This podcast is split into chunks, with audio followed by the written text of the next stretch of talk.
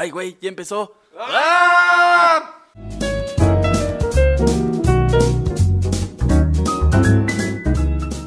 Sean bienvenidos al cuarto episodio de Mi Arte Podcast. Permítanme presentarles a mi queridísimo, admiradísimo amigo Iván García, que hoy particularmente viene con un disfraz muy interesante. Viene de Lola la trailera. ¿Cómo estás, amigo? Hola, es... Un poco incómodo. Como que me aprieta un poco el brasier, pero era el único que había en la tienda de disfraces. Con su permiso, espérame, déjeme, voy a quitar un ratito las botas, porque así ya me están matando. Ya. Ay. Bueno, y ese que escucharon hablar es mi querido amigo Gustavo Franco, que hoy vino disfrazado del tigre Toño. ¿Cómo estás, amigo? ¿Qué se siente interpretar al mayor genocida del azúcar? ¡Es riquísimo! Vengo a traerles un tema que contiene mi fórmula secreta turbocargada de energía para ganar. Hablaremos del teatro del absurdo. Eh, este. Me comenta Recursos Humanos que ya no puedes usar ese disfraz. Porque el tigre Toño ya es ilegal en 28 estados. Y perseguido en otros 4. Entonces, yo creo que cortemos un poquito con ese disfraz y vamos a lo que sigue. Bueno, después de esta intervención de recursos humanos, eh, ¿por qué no pasamos a lo que todo niño de primaria pública amó en las ceremonias? Y, y no, no, no, no me refiero a cuando el gordito empezaba a oler al tamal que se había comido, o cuando el niño flaco con anemia se desmayaba a mitad del himno nacional. No, no, no. Les estoy hablando de las efemérides de cada lunes. ¿Cuáles son las efemérides, mi querido Iván? Corría el año de 1945. Nuestro querido tío Adolf, después de haber subido al poder, de hacer de Alemania great again, de llenar de amor y bondad a todos los pueblos bávaros a punta de chingadazos, decide hacerse un reajuste de ideas con una píldora de plomo. Cuidado, tío Adolf. Esa no es una secadora de cabello. Pero ojo, mis niños, ese truco solo se puede realizar una vez. Su muerte fue cuestión de marketing, porque el mundo ya estaba enfrentando peores cosas que la pérdida del tío Adolf. El mundo, en la primera mitad del siglo XX, enfrentaría nazismo, fascismo, campos de concentración, un bonito holocausto y para rematar, Estados Unidos trataría de recrear el truco del tío Adolf, recetándole una Big Boy atómica con doble queso a los pueblos nipones, que daría muerte a cientos de miles en segundos. Lo que cambiaría la visión del mundo completamente. Con media Europa destruida y dos potencias tratando de dividirse el mundo, sí, como la pizza familiar cuando llega a casa y están ocho de tus tíos. Además de una inminente crisis nuclear, los años 50 nos recibirían con revoluciones de pensamiento en todos los ámbitos, ya que en 50 años pasamos de pelear cuerpo a cuerpo en una trinchera a desaparecer una ciudad en segundos, igual que la pizza. Y fíjate que ya estamos acostumbrados a esa- a esas ideas. ¿eh? El cine nos ha dado cantidad infinita de escenas del fin del mundo. Hemos visto hongos nucleares a través de la pantalla, lo cual la verdad es que ya no nos asusta. Bueno, si pasara en realidad creo que todos nos zurraríamos del miedo aquí, pero lo que tienen que tomar en cuenta es que estas personas no tenían eso en sus mentes ni lo podían concebir. La idea de ver una nube a lo lejos, en forma de hongo, y saber que era la prueba de la muerte de cientos de miles, era algo totalmente nuevo, ¿no? Las distopías no se conocían y no se sabía qué tan devastado podía estar el mundo. ¿Y qué creen? Gracias a esto, en 1950 estalla el Teatro del Absurdo con la cantante calva de Eugene Ionesco. Pero antes de hablar de eso, tendríamos que hablar de, pues, qué es el absurdismo. Agárrese de su asiento y disfrute de los próximos minutos, porque les vamos a hablar de algo que leímos hace una hora.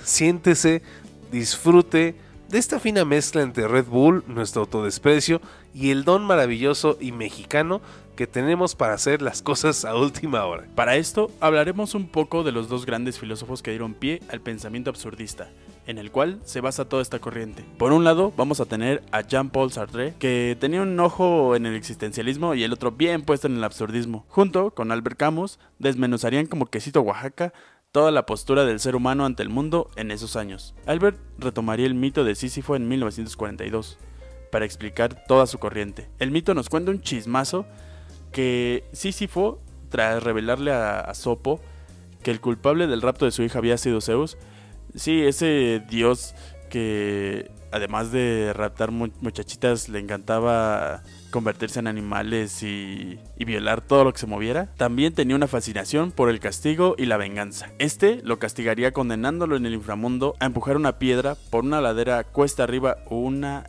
y otra y otra y otra. Y la perra seguía y seguía. Una eternidad más tarde. Sí, para, para, que lo entiendan un poquito más, la mayoría habrá visto el capítulo de Homero Simpson cuando se trata de unir a una secta y le ponen la piedra del aprendiz y después es el elegido y se la cambian por la piedra del elegido. Pues justo así le pasó a Sísifo. Tenía una enorme piedra que fue condenado a, a empujar una y otra vez por esa ladera mientras todos, todos en el inframundo y Hades con sus palomitas en primera fila lo veían subir y subir y subir y subir. De hecho cuenta la historia que ya viejo, él tenía que seguir subiendo esa piedra y cada que llegaba a la punta, ¡tarán! ¿Qué creen? Volvía a empezar y la perra seguía y seguía. Pero bueno, así sí fue a esta figura Albert la retoma como una alegoría de la vida moderna, donde toda acción es inútil, no, no va a tener ninguna relevancia para cambiar tu realidad que no importa cuánto te esfuerces, Sí, como tu amigo, el, el, Godín que está en su oficina y que cree que con ese informe va a hacer que, que, el jefe lo voltee a ver y le diga, bien hecho, serás el nuevo gerente. Y no, seguirás arrastrando tu piedra de informes día tras día. Y todo esto va a ser inútil porque en cualquier momento el tío Sam se le puede ocurrir tirarte una bomba atómica. Entonces se vuelve absurdo el, el vivir, se vuelve absurdo el existir se vuelve absurdo el levantarse por las mañanas y prepararse su cafecito. Toda la vida se vuelve absurda, compañeros. Pero no se depriman. Vamos a ver lo demás. espérate, espérate. ¿Qué no se suponía que esto era una fiesta? bueno, con esta idea de absurdismo nace el teatro del absurdo, que también en su momento fue llamado antiteatro, nuevo teatro, protesta en paradoja, pero bueno, se le queda el nombre de Teatro del Absurdo gracias a Martin Esling, el cual en 1961 analiza las obras de los dramaturgos vinculados con la filosofía del absurdo y nombra a esta corriente al igual que su libro publicado en ese mismo año, El Teatro del Absurdo. Bueno, entonces, ¿qué quiere el Teatro del Absurdo? Plantea reflejar el sinsentido de la existencia humana, también el sinsentido de una posibilidad de lenguaje, al, al igual que retrata las grandes preocupaciones de la posguerra, que hay un cambio de subjetividad, donde obviamente el mundo cambió, ya no se puede pensar en el futuro, eh, carece el optimismo, la idea de progreso e incluso la idea de evolución se pierden. Se cuestionan los escenarios utópicos y empiezan a aparecer las distopías, las cuales pues tienen una cuna en la Segunda Guerra Mundial y en este teatro del absurdo. A ti, mamador, que te encanta Terminator, uh, Mad Max y Blade Runner, bueno, déjame decirte que, que comparten un génesis, digamos, en la Segunda Guerra Mundial. No me estoy atreviendo, porque ya sé que lo vas a decir, no me estoy atreviendo a decir que la ciencia ficción venga de aquí. Lo que quiero decir es que ellos comparten este sitio específicamente en común, que es el génesis de donde va a partir esta ciencia ficción, vanguardias, absurdismo, todo viene a partir de la Segunda Guerra Mundial. El caso es que los absurdistas retoman ideas del siglo XIX, por ejemplo, eh, retoman la idea de Nietzsche, que dice en uno de sus textos, gotas de lluvia no es el rocío, lágrimas que vienen del corazón. Gotas de lluvia no es el rocío, lágrimas que brotan porque ya no hay amor. y eso era lo que pasaba. que ya no hay amor, chavos. Ya, ya, ¿para qué? Si no hay amor. Mira, Lupe, ya no me busques. Ya no hay amor. En serio. O sea, Nietzsche escribió eso. Gotas de lluvia, güey. Ya. Suéltalo. Pero bueno, ¿por qué se dice que empieza en 1950? Pues en 1950 se considera el inicio del teatro del absurdo, ya que en ese año se estrena La cantante calva de Eugene Ionesco.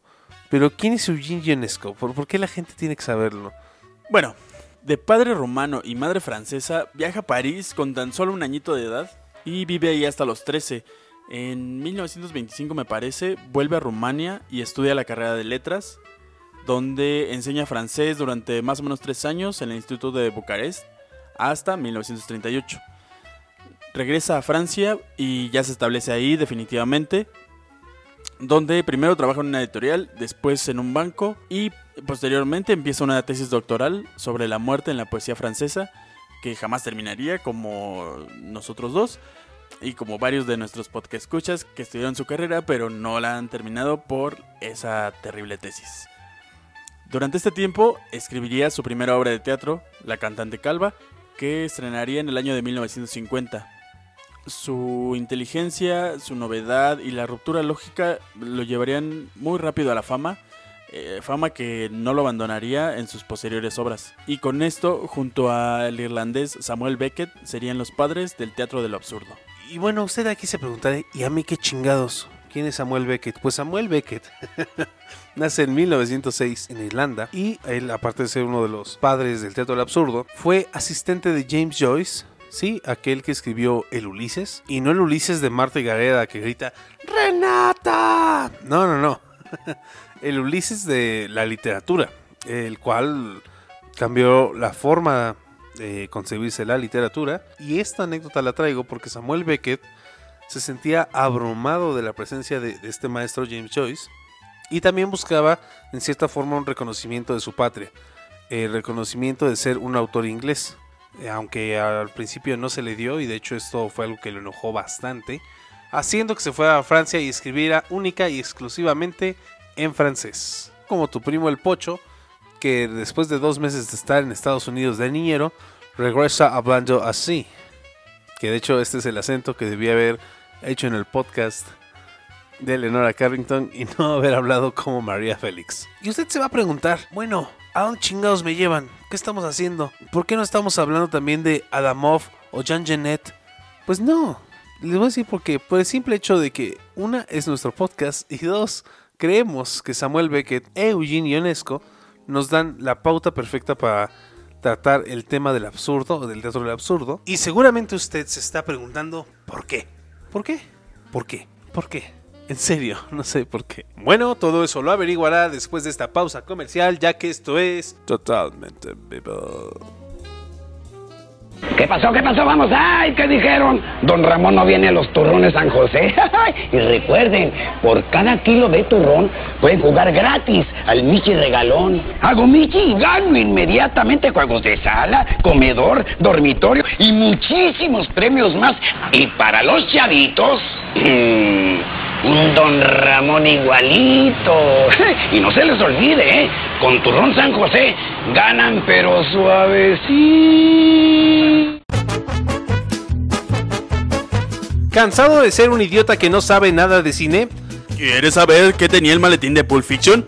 Entra a la escuela Américo Masoquista de Cine, donde no solo perderás el gusto a ver películas, también tendrás el privilegio de pensar como nosotros, porque obviamente tu opinión es la de un palurdo. Yo antes me sentía ignorante, pero gracias a la Escuela América Masoquista de Cine, puedo reírme de los chistes que hace Woody Allen, aunque no los entienda. mi, mi peli favorita era Avengers. Ahora, gracias a mis maestros, eh, soy, soy fan de Taxi Driver. Grande Scorsese. Hasta hace una semana comía palomitas sabor jalapeño. Y ahora me chingo un mate en la cineteca. Aguante, Kubrick. No lo dudes más y entra a la escuela Américo Masoquista de Cine. Pierde tu voluntad y también pierde tu buen gusto. Permiso, Segov, ese cero, te pinche pendejo. Espero que se puedan inscribir a este curso. La verdad es que ya van a cerrar, no por falta de alumnos, sino porque pues, tienen el varo para cerrar y que no tengan problemas. Si usted quiere que su marca se promocione con un comercial suavecito, bueno, mándenos un inbox a nuestro correo arroba shambalaproducciones arroba gmail.com. Totalmente en. Bueno, bueno, no les hemos contado las características del teatro del absurdo. Y este video no puede ser legítimo si no hablamos de eso. La verdad es que no les vamos a hablar de enanos muy desnudos para que al final pues sea un video sobre pues gente que está en una fiesta de piscina o cosas así. O como esos remixes en los que hay una vieja bien buena y pues nada más es la portada porque el, el remix es una foto de un paisaje. No me pasó a mí, pero lo he escuchado. Bueno, el teatro del absurdo tiene su principal auge en la dramaturgia, porque es ahí donde innova. En la cuestión espacial o en la cuestión actoral, la verdad es que se mantienen líneas anteriores y la innovación viene de la dramaturgia. Y en los siguientes elementos es donde vamos a ver una gran evolución. En primera, la fábula, la cual no la confundan con el cuento para niños que tiene una moraleja al final, esas son otro tipo de literatura. No. Eh, la fábula en dramaturgia la vamos a conocer como la historia. Esto no lo digo yo, no lo dice Iván, lo dice Aristóteles en su poética. Y bueno, ¿qué es la fábula? Usted me dirá, chingada madre, ya dígame. Bueno, la fábula es un conjunto de incidentes encadenados en la historia. Es el resultado de una acción desde que empieza la obra hasta que se termina. Bueno, el teatro del absurdo, ¿qué creen? No lo tiene. No tiene fábula, no se cuenta una historia, se opone a Aristóteles, por eso también fue llamado antiteatro. Y bueno, es un teatro de situaciones. No hay acción, la situación permanece en un mismo punto circular. Eso nos recuerda un poco a Sísifo y a la obra de Samuel Beckett, Esperando Godot, donde los, los dos actos simplemente son el mismo y podrían ser incluso calcados. Hay un loop interminable de estos personajes que están esperando en la nada, donde la escenografía tiende a ser un árbol cucho los de teatro me van a matar por decir un árbol cucho, pero donde tiene que ser un árbol cucho y nada más. No hay nada que se transforme, la- hay- es, una, es una eterna situación permanente. Eh, eh, por ejemplo, en La cantante calva de Virginia Ionesco también pasa cuando la charla del inicio del matrimonio burgués regresa casi hasta el final, esa misma charla, y te das cuenta que es un periodo cíclico. Sí, como el matrimonio que tenían tus padres antes de divorciarse. No iba a ningún lado, no tenía historia y jamás tuvo sentido. Entonces, un poquito creo que el matrimonio de tus padres antes de divorciarse era tenía unos tintes por ahí del teatro del absurdo. También en los personajes del teatro del absurdo eh, se empiezan a cuestionar estos personajes realistas que tienen como fundamento una identidad ya, digamos, configurada mediante psicología o biografía. Eh, Se empieza a poner en crisis ya que ningún personaje tiene psicología, se vuelven erráticos, sin fundamento, y no hay biografía, ya que sabemos muy poco o casi nada. Como el borrachito de la esquina, ¿eh? es, un, es un ser que no sabemos nada y está solo ahí para hacer comportamientos erráticos. Primero te defiende de otros borrachitos y después te filetea para sacarte dinero. Ya otro ejemplo más serio, digamos, en el campo del teatro del absurdo, en la dramaturgia, se encuentra en Esperando a Godot, donde en el texto conocemos a los personajes como Igor y Stravinsky, pero en la obra ellos se van a referir al otro como Didi o Gogo. Y el muchacho que llega a darles el mensaje se refiere a uno de ellos como señor Alberto. Entonces esto se refiere a esa falta de identidad anteriormente mencionada, claro que sí. Y así como el maletín de Pulp Fiction, que nadie sabe qué contenía, como escuchamos ya en nuestro querido comercial, la mayoría de las personas o de los mamadores tratan de darle una explicación al nombre de Godot. Tratan de, de decirnos que, es una referencia a Dios, que es una referencia a, múltiples factores de la vida, pero en realidad el autor dijo que no sabía y que si lo hubiera sabido, lo hubiera escrito. Entonces, esa parte de- del absurdo, de no, de no darle significado a nada, ni siquiera a lo que debería tener sentido, porque es lo que le da la fuerza a la obra de que están esperando a Godot, ni siquiera eso tiene un simbolismo el cual le dé un sustento a la obra. Y es por eso que la obra se sostiene, porque todo es un sinsentido constante donde los personajes van a hablar y van a interactuar el uno con el otro, van a sacar sus, sus desesperaciones, sus ambiciones, pero jamás van a dejar de esperar a Godot. ¿Y qué es Godot? Nada, porque Godot jamás llega. Y que a la vez Godot es todo. Todo lo que usted se puede imaginar. Y gracias por ese spoiler de usted al que no ha leído Godot. Pues ya le spoileó Iván que Godot nunca llega. Pero aún así no la lea, porque leer teatro es aburrido, perdónenme todos los de teatro que me están escuchando.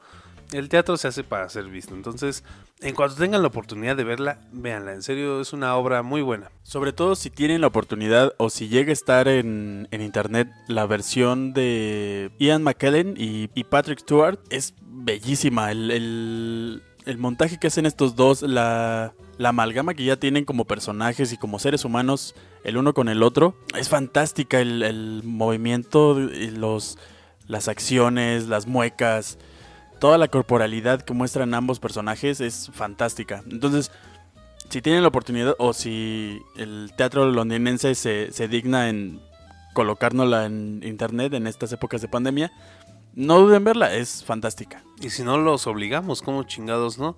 De ahí en el grupo nos ponemos todos de acuerdo y spameamos a la página del teatro londinense para que nos dé los derechos. Pero creo que fue en Broadway, así que yo creo que el teatro londinense le va a valer madre. Pero es una lucha, es una lucha que podríamos hacer. Otra vez me ando burlando de ti en el podcast, perdóname, amigo. Bueno, otra parte interesante en el teatro del absurdo y en su dramaturgia son los diálogos. El sinsentido y el sin razón de los diálogos. Por ejemplo, Ionesco una vez dijo, yo escribo la tragedia del lenguaje. Y vaya que sí, ¿eh? Por ejemplo, no se cree en la transparencia del lenguaje, no hay una relación directa entre las palabras y lo que la palabra representa. Vamos a hacer un ejemplo nosotros aquí en casita. Vamos a imaginar una cocina. Cocina es una palabra que todos tenemos muy claro qué significa. O sea, una cocina no es una sala. Una cocina no es una recámara. Pero en el sinsentido del lenguaje, ¿qué creen? Iván pensó en una cocina, yo pensé en una cocina, ustedes pensaron en una cocina totalmente diferente, la cual es una representación mental distinta en todos de lo que cada cocina significa, ya que se cruza entre lo cultural, la clase social y lo subjetivo. Algunos pensaron en la cocina de su infancia, en la cocina de la casa de sus papás, en la cocina de su casa propia suya de usted. Ah, yo pensé en la cocina del tío Toño. Yo pensé en la cocina de. Yo pensé en la cocina del Petit Chef. No te tocaba, carnal. Te sepultó el COVID, güey, pero yo te extrañaré hasta siempre. y también habla. Bueno, y también los personajes hablan con citas o refranes ya hechos, ¿no? En Godot hay muchas citas bíblicas, lo cual también hace a esta especulación de que Godot es Dios. Y bueno, Ionesco clava refranes por doquier, ¿no? Por ejemplo, caballo regalado no se le ve colmillo. O sea, todos empiezan a, a buscar estos, digamos, entre comillas, sinsentidos del lenguaje que tienen un sentido social. Por ejemplo, si fuera en México dirían, ahí nos olemos. O, dirían, ven a ver para que veas lo que no viste. que, por ejemplo, tu- tuvimos antes de entrar en vivo, tuvimos un pequeño debate si Cantinflas era o no absurdista. Pero llegaremos a ese punto un poquito después para, para no saturarnos de tantas cosas. Y bueno, también hay un falso diálogo en el cual uno está diciendo una cosa y el otro parece que le responde, pero no están hablando de lo mismo. O están hablando simultáneamente de una cosa que no es la misma.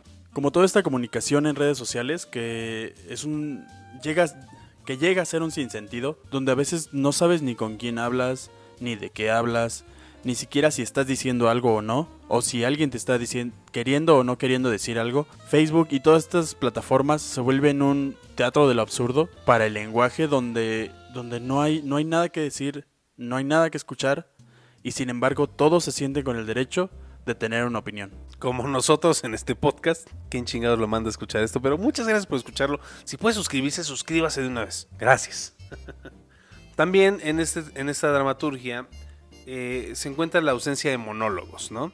Como todos sabemos, el monólogo Es la el segmento más popular del el programa. monólogo, Originalmente o constaba de 20 a unipersonal 30 minutos de es duración. el género dramático en de el que un personaje cada programa. reflexiona en voz Cuando alta, este se transmitía expresando sus pensamientos, ideas y emociones al público. 10 meses, Uno de los monólogos más famosos es el de Hamlet, donde dice esa famosa y 1996 cliché parte de ser o no ser. Mauricio Jalife. Mauricio que Jalife, ¿qué? ¿De qué estamos hablando, güey? Pues eh, se metió otro rollo para escribir los No, el monólogo dramatúrgico. ¿No estamos hablando de otro rollo? Ah, vale, verga. Y eso, mis amigos que acaban de escuchar, es el mejor ejemplo de un falso diálogo. Porque aquí en Mierte Podcast aprendes y te diviertes. ¡Guau! Aparte de esta ausencia de monólogos, también se trabaja el silencio y las pausas. Mm. Como esta que acabo, que, que acabo de hacer, ¿cómo les quedó el ojo? ¿Eh? Doctor. Y parece que en los personajes del teatro del absurdo hay una idea de hablo y por lo tanto existo. Como esta comparación que tenemos en, en Descartes, o Descartes para los cuates, de pienso y luego existo, pues bueno, aquí hablan y luego existo. Igual, como las redes sociales. No existo si no publico. Así sea que me eché un pedito, que desayuné cornflakes, lo que quieran. Estamos en una etapa muy absurda y las redes sociales son totalmente absurdas. Así que si usted se enoja por un podcast de Leonora Carrington donde usted viene a ver cultura y fácilmente podía ver cada video de YouTube, referencia en el grupo de Mi Arte Podcast, pues señor, usted está totalmente equivocado y está en un absurdo. Si lo puede hacer, hágalo, no comente, no, no se sienta con el derecho, con la obligación, mejor dicho, de hablar y por lo tanto existir. Bueno, otra cosa que también toma es qué temas va a tomar el teatro del absurdo. Mucha gente dice que es atemático, pero no lo creo yo así. Eh, no es político, obviamente, no es... Perdón, ya se fue. Es que vi un carro de metanfetaminas. Y ay, cabrón, cómo se me antojaron. No es político, obviamente no es social. Eh, no pretende demostrar ninguna idea más que el sinsentido de la existencia y de las cosas.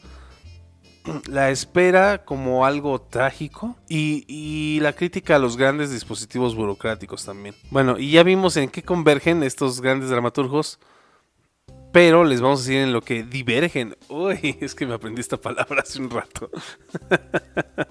Mira, mamá, y sin diccionario. bueno, Ionesco se vuelve, digamos, en un sentido, un acumulador de objetos y de palabras y de situaciones. Podemos ver en la cantante calva la cantidad de cosas que se necesitan para montarlos. Si bien son pequeñas, o, en el rinoceronte, por ejemplo, si bien son cosas pequeñas, son muchos lugares, son muchos eh, objetos los que se tienen que hacer, los que se tienen que elaborar. Y, y en tanto Beckett tiende a la supresión, a lo minimalista, a la especialidad casi abstracta y en ese sentido también del lenguaje. Recordemos lo que les dije hace rato de Godot, que la puedes montar con un árbol. O sea, lo único que se, que necesita ahí es un árbol. Yo recuerdo una obra que vi en 2014 aproximadamente eh, era un examen final del ENAD, de la Escuela Nacional de Arte Teatral. Creo que se llama así. Sí, ok. sí, nos acaba de confirmar aquí nuestro productor que, sí, que es verdad. Ah, pero bueno, em, vi esa obra y bueno, es un examen, digamos, como de titulación o de presentación, donde no solo los de actuación se presentan, sino también la parte de escenografía e iluminación. Entonces tienen que hacer más cosas. Era, yo, yo recuerdo, si no mal recuerdo, era un. Había unas piedras con caras y cosas así muy modernas, pero, pero terminaban distrayendo y terminaban dándole un sentido al sinsentido que planteaba Beckett. O sea, aquí es una experiencia, aquí es una cosa totalmente, incluso de gustos, pero si Ian McKellen y Patrick Stewart lo pueden hacer perfectamente con el teatro desnudo y un árbol, usted también puede. Sí, de hecho esa obra ya con esos elementos pierde pierde ese sinsentido y se vuelve un poco surrealista. El que tenga esa cara, esos elementos eh, distópicos, me remite más bien un poquito al, al mundo de Adolf Huxley, de Un Mundo Feliz, como oníricos, como fuera de la realidad, pero con un sentido simbólico que pues, va con, totalmente contrario al, tema que está tratando Esperando Godot. Y si usted se tituló con esa, felicidades. No venga a decirnos que somos unos pendejos. Eso ya lo sabemos. En el episodio 1 se dice. no, no venga acá. Pero ah, eso que dices, esto del surrealismo, también es muy interesante porque hay varios autores que dicen que Ionesco se empieza a aproximar al surrealismo, donde el sueño y el inconsciente tienen un gran peso, y Beckett se podría considerar, también estos autores dicen, como un posmoderno que va hacia, hacia, que va hacia la disolución del lenguaje. Pero bueno, veamos también, en la actuación la verdad es que no, no se trasciende mucho, a no ser que se empiezan a usar actores de otras disciplinas. Por ejemplo, hay versiones cinematográficas también que han sido montadas donde el elenco se usa clowns, payasos, y el resultado es muy, es muy bonito. La verdad es que aquí he de hacer una confesión que al mismo tiempo es una, una invitación a quien quiera.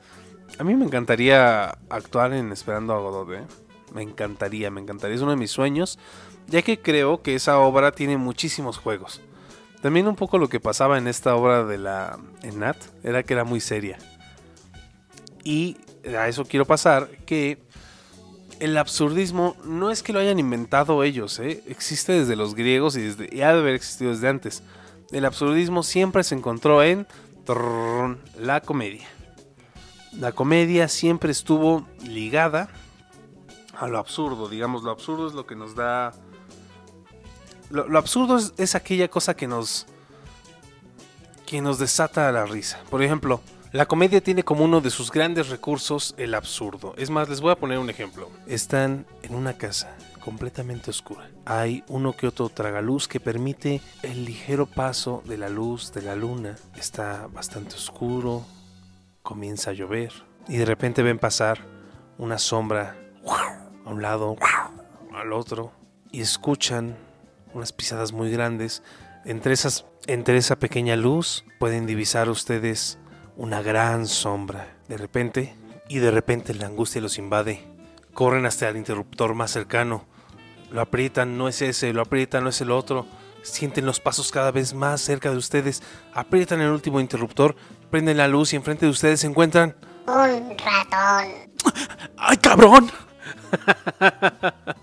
Eso es algo absurdo, o sea, es un recurso de la comedia. Eso es totalmente absurdo y eso es lo que nos libera la, risa. Si usted no le dio risa es porque yo lo conté muy mal, pero, pero es totalmente absurdo. Como hacer un podcast de arte. Es total y absolutamente absurdo. Si usted quiere ver verdadera comedia absurdista, tiene que revisar a los Monty Python. Los Monty Python y en especial la película El significado de la vida, el sentido de la vida o The Meaning of Life donde incluso hay dos puntos en los que esto es totalmente obvio. La escena de los peces que ven cómo se van a devorar a uno de sus compadres y se empiezan a, cuestionar el sinsentido de la vida. Esos peces están hechos ahí para ser comidos. Si lo pensamos, la vida es absurda de esos peces y está el rico, el acaudalado que se los va a tragar, que solo se infla y se infla y se infla el estómago hasta reventar. También es un sinsentido. Y hay una canción muy bonita que se llama El significado de la vida y es cuando una señora está muy angustiada y del refrigerador sale el hombre de, el hombre de rosa, o tiene un nombre así parecido, y empieza a cantar una canción de todo lo que hay en el cosmos y de cómo somos insignificantes para el cosmos, pero que también es una fortuna el que estemos aquí. Y eso tiene que ver mucho con la filosofía absurdista. Los nihilistas dicen, estamos aquí, no tiene sentido, ya mejor matémonos todos porque esto la verdad es que no se le ve mejora. Pero el absurdista no. El absurdista dice, cierto, esto no tiene nada de sentido, pero qué mejor porque así soy libre de tomar las decisiones que pueda. De hecho, en esto hablando de los padres del absurdismo, John Paul Sartre tiene una frase que a mí me encanta, me fascina y me puede dejar bastante cachondo.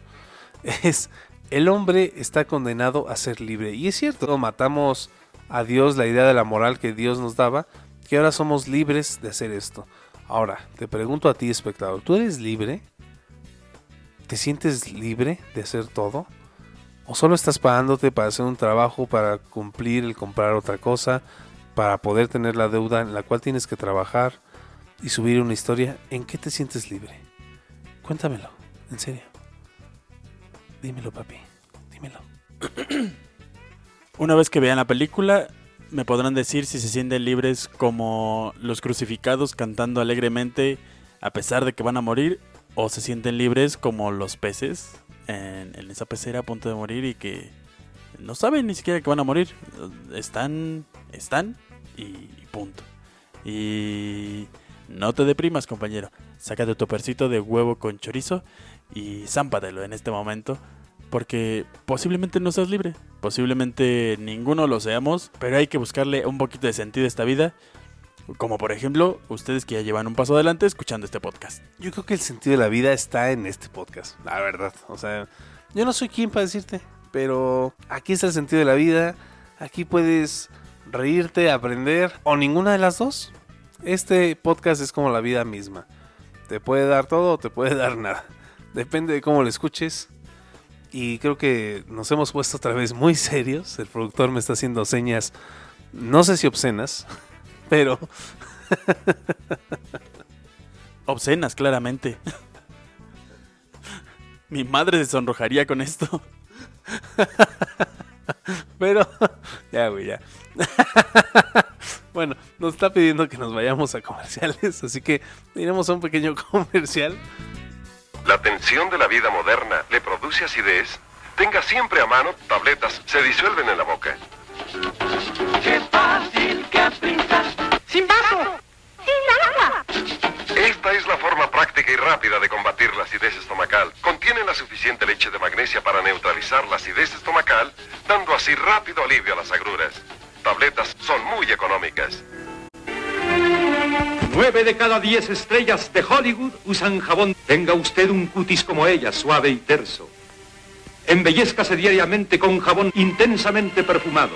Ya se vende en México a precio popular. Bueno, hemos vuelto de esta última pausa comercial. Espero que si usted es actor o actriz, se bañe, compre jabón, no huela feo. Así que continuemos el programa con el Momento Pana, donde en el grupo de Mi Arte Podcast y el Instagram de Mi Arte Podcast les preguntamos cuál ha sido la cosa más absurda que les ha pasado dentro de un escenario. Y las respuestas te sorprenderán. Número 1. Aquí nos dice nuestra amiga Carla Galván. A una chava se le olvidó su texto y por sus ovarios dijo, perdón por las fallas técnicas, volvemos a comenzar. Me encantaría llegar al SAT y decirles esa frase. Perdón por las fallas técnicas y volvemos a empezar. Perdón por no haberles pagado durante tres años. Espero que no me estén escuchando. porque, porque si no, este será el último episodio, compañeros. También, si usted se peleó con su ex irremediablemente, dígale, disculpe, hubo fallas técnicas, volvamos a empezar. Y cae redondito, aunque, si a mí me lo pregunta, no vuelva con su ex. Número 2. Existen temores más grandes que en Instagram. Se los vamos a contar. Nos dice una anécdota de una chica. Lo siguiente. Se me cayó el bra y tuve que salir corriendo. Bueno, eso vaya que es perturbador, ¿eh? Aunque acá el marrano, nuestro productor, dice que no cree, que debería haber evidencia. Pero no se preocupen, no le hagan caso a este vil marrano. Solo se encarga de las luces. De unas luces que ustedes, compañeros, jamás verán porque esto es un podcast y entonces no hay imagen. La verdad, eso de que por el podcast no hay imagen me, me duele un poco por todos los disfraces que estamos usando, ¿eh? Este de Tigre Toño me quedó perfecto. A mí este, como ya les había mencionado, me queda un poquito ajustado. La varilla se me está enterrando desde que estábamos hablando de lo del ratoncito ese que era un tigre, no mames. Ya me duele. Esperen, déjenme desabrocho. Ay. Mm. Ah, número 3. Tropezarme con el vestuario y caerme dos veces seguidas de la misma manera. Pues es que también tú, amiga. Seguro eres de las que vuelve con su ex. No hagas eso, amiga. Te estás destruyendo. Y al vestuario también. Número 4. Nos dicen, la chica nos decía, en voz no tan baja, los diálogos a mi compañera y a mí, sin pedirlos. Como este apuntador de Shrek, que le va diciendo, prepárate, viste, fétida, ¿no? Eh, los apuntadores luego no entienden muy bien cuál es su trabajo, ¿eh? luego, luego nada más te están tirando líneas y te van diciendo todo lo que tienes que hacer. Es como tu Pepe Grillo, pero en metiche. Ahí les va otra. Número 5. La única vez que he estado. La única vez que he estado en un escenario fue en mi primer y único recital de violín. Olvidé mi canción. Ay, perdón que me ríe. bueno, es que tal vez eso explica por qué fue el último. no, pues mira, como diría el hijo del sol y de la luna, solo tienes que tener confianza y actuar. Tienes que llegar y decir, yo voy a mi destino y voy a ganar. Y ya. Carlos Landa nos dice, no me prendieron el micrófono y llevaba como 5 minutos hablando como pendejo. Pues sí, compañero, en efecto, estabas como pendejo. Espero que no haya sido nada importante o que no haya sido una mala jugada hecha a propósito por parte de tu ingeniero de audio, porque a eso suena. Número 7. Este tal vez es el peor y más abstracto de los números. Pensando en la numerología, te podrás dar cuenta que este número es cabalístico. ¡Ping! Aquí nos dicen en Instagram. Había goteras y el escenario estaba lleno de cubetas. Bueno, mira, ahí yo creo que tú no estabas entendiendo el concepto, hermano. Lo que no sabías es que era el foro de la, de la de Abelina Lesper, la morra de las cubetas. Y pues estabas en su foro experimental y tenías que estar igual de alternativo, hermano, también. No hay pretextos, ¿eh? Para la mediocridad nunca hay pretextos, hermano. Así que a darle. Aparte, en estos foros siempre es como, pues con lo que hay, el teto se resuelve. Ya, hazlo. Número 8. Nos dice nuestro amigo Sergio Cortés. Pegarle en la cabeza al guitarrista con mi bajo por andar de farol haciendo trucos. Pues también, ¿te quieres hacer sentir el Ronaldinho de la música clásica? Pues tampoco, compadre. El bajo se hizo para tocarlo, no para andar haciendo dominadas con él. Aquí hay otro que es de un admirador de Iván. Y dice, yo era miembro del coro y un tipo se vomitó en la sección de los bajos. Y literal, le bañó la espalda, la falda y las medias a la contralto que tenía abajo. Yo desde la sección de los tenores pude ver la cara de incredulidad, asco, enojo y vergüenza de la pobre mujer. En determinado momento me acerqué a preguntarle si necesitaba ayuda con algo y me dijo, no, muchas gracias. Y de repente no se aguantó. Pero ¿sabes qué fue lo peor? Que por suerte tenía el saco y la falda. Pero sí me traspasó las medias. ¡Ay, qué asco! ¡Ay, la mastiqué! El otro pobre hombre se sintió mal, claro está, pero no hizo caso de que antes de un concierto uno no se atasca de comida. Y bueno, esa es una. Esa es, creo, la mejor experiencia. O sea, imagínate así el, el guacareo entre las mediecitas. Qué asco, güey. Yo, yo, deja, te cuento una historia. En una fiesta, que de hecho tú fuiste el anfitrión, donde había una chica, la cual pues había como esas miraditas de fiesta de un ligue. Y yo fui a revisar a un compañero al cual se le quedó el apodo del muerto. Saludos al muerto, un abrazote. Y resulta que fui a revisar a este chico que no se ahogara en su vómito porque ya se había quedado bastante dormido. Regresé, bajé las escaleras y de repente escucho Volteo y está un cachito de mi zapato por la parte de atrás, por el talón vomitado. Y estaba la chica sentada en las escaleras, las cuales ya, ya había bajado con sus amigas. Y de repente me volteé a ver con unos ojos de borreguita medio morir. Y me suelta la sonrisa más bonita del mundo, pero con, con el vómito aquí a medio labio. Y me echa una sonrisa y unos ojos de ¿qué onda? ¿Se arma o no? Y pues obviamente... Y ahí entonces supe a qué sabía el vómito ajeno. no, ahí no, no pasó nada y pues me dio bastante asco. Supongo que es como la sensación que sintió esta chica. Número 10. Jake Negrete nos dice, en un show anunciaron que era mi cumpleaños. Un vato entre la gente pidió un pastel, se dio el tiempo para cortar una rebanada, se las arregló para treparse al escenario, ir hasta donde yo estaba y querer dármelo en la boca a fuerzas. Esto mientras yo... Es, es, esto mientras yo estaba en plena canción. Entonces lo bajaron, obviamente, y el vato comenzó a soltar golpes y se armó una campal. Y cómo no, hasta yo me emputaría si, si quieren subirse a darme pastel mientras estoy tocando una canción. O sea, se agradece el gesto, se agradece el detalle, pero pues mínimo hubiera pausado la canción, hubiera hecho como, ey, ey, ey, ey, ey. Eh, y vam- vamos a cantar las mañanitas entre todos. Una, dos, tres. Porque a media canción arruina todo el show. Bueno, antes di que no te lo quería dar como pingüinito, así masticado y regurgitado en tu boca. Como la morra que te sonrió vomitada. Ah, bueno, pero es que ese era sabor a pollo. Yo creo que hay una delgada línea entre esos fans, entre el fan del pastel y el fan de John Lennon. ¿eh? Así que hay que tener mucho cuidado, pone una orden de restricción y pues te evitas en la necesidad de que te tenga que matar cuando seas más famoso. Y bueno amigos, esto fue todo por el día de hoy. Espero que les haya gustado el tema, espero que los haya atrapado, que hayan reflexionado, que se hayan reído o mínimo se la hayan pasado bien. Esto es Mi Arte Podcast. Recuerden que nos pueden seguir en las redes de Shambhala Producciones, a Mi Arte Podcast en Instagram como arroba Mi Arte Podcast. Únanse al grupo, el grupo está lleno de memes, lleno de cosa bonita. Eh, vamos a subir los memes del video pasado, son bastante buenos. Denos más memes para este video y veremos que el ganador se lleve algo delicioso. A ti, mi querida Lola la trailera, ¿dónde te podemos encontrar? A mí me pueden encontrar en Instagram y en Facebook como Lola la trail. Ah, no, ese no era. este, como arroba Bambalart. En Facebook y en Instagram. Y a ti, querido amigo Gustavo, ¿cómo te podemos encontrar? A mí me pueden encontrar solo por Instagram en arroba gusta.franco. Recuerden seguirnos, recuerden suscribirse, darle like a estos videos. También recuerden este hermoso mantra que de tu arte a mi arte, yo prefiero... Sentarme en el pastel y vámonos. Tan, tan, tan, tan, tan. Que vengan los chichonos. ¡Que vengan los enanos! Ay, eso cayó uno